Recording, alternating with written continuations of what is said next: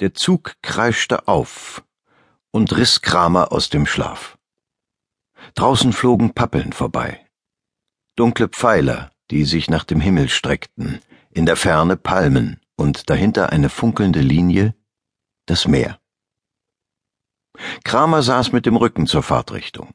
Die Bäume schossen in sein Blickfeld, rasten davon, wurden langsamer und lösten sich in Helligkeit auf.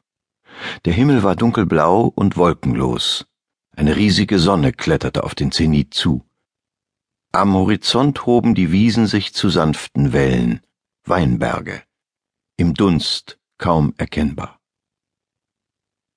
Der Waggon war jetzt fast leer. Bevor Kramer eingeschlafen war, hatte er sich noch darüber geärgert, dass er keinen Schattenplatz gefunden hatte.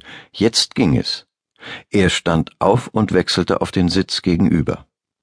Außer ihm war nur noch ein alter Mann da, dessen Kopf an der Scheibe lehnte und zahnlos schnarchte. Dazu eine dicke Frau, von der er nur Nacken und Haare und einen fleischigen, über die Sitzlehne hängenden Arm erkennen konnte, und ihr schräg gegenüber ein blondes Mädchen, elf oder zwölf Jahre alt, in einem ärmellosen Sommerkleid. Kramer sah wieder aus dem Fenster. Ein Dorf, rote Dächer, Steinhäuser, Menschen auf einer Schotterstraße, ein alter Lastwagen vor einer Schranke. Ein leicht schiefes Schloss, dann wieder Pappeln und Pinien. Bonvars Welt. Endlich. Bonvars Licht, Bonvars Bäume, Bonvars Meer. All das kannte Kramer schon seit langem, aber jetzt zum ersten Mal sah er es. Es war eigenartig und aufregend, als hätte Bonvar selbst die Welt da draußen geschaffen, und in gewisser Weise stimmte das ja auch. Denn woher hatte sie ihren Glanz, wenn nicht von der Berührung mit Bonvars Fantasie? Kramer streckte den Arm aus, um die Sonnenblende herunterzuziehen, und ließ ihn mit einem gepressten Schmerzenslaut sinken. Die fette Frau drehte einen Moment lang den Kopf herum, und auch das Mädchen sah zu ihm hinüber. Er spürte, wie er rot wurde, vor Scham und vor Ärger. Seit gestern quälte ihn dieser Hexenschuss, seit dem Koffer auspacken im Hotel, als er sich gebückt hatte, um die Socken. Verdammt. War Hexenschuss nicht nur etwas für alte Leute? Vorsichtig drückte er seinen Rücken in die weiche Polsterung.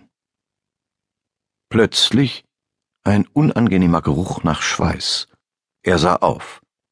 Eine Uniform mit Kappe, ein Schnurrbart darunter. Billet, s'il vous plaît. Kramer tastete nach seiner Brieftasche. Wo? Ach, hier. Er streckte dem blauen Mann die Fahrkarte entgegen. Der nahm sie und erstarrte. Eine Sekunde lang, zwei, drei. Kramer wurde unruhig. Stimmte etwas nicht? Das Schlimmste geschah. Der Schaffner ließ die Karte sinken, schüttelte den Kopf und sagte etwas Französisches, das Kramer nicht verstand. Jetzt war sogar der Alte wach und starrte her. Der Schaffner machte eine eindeutige Handbewegung. Aufstehen. Kramer gehorchte, seine Knie waren weich. Der Schaffner zeigte auf die Zahl an der Wand eine rote Eins, dann auf Kramers Fahrkarte. Kramer begriff, wieder spürte er, wie er rot wurde. Er zog seine Aktentasche aus dem Gepäcknetz und machte sich auf den Weg in die zweite Klasse.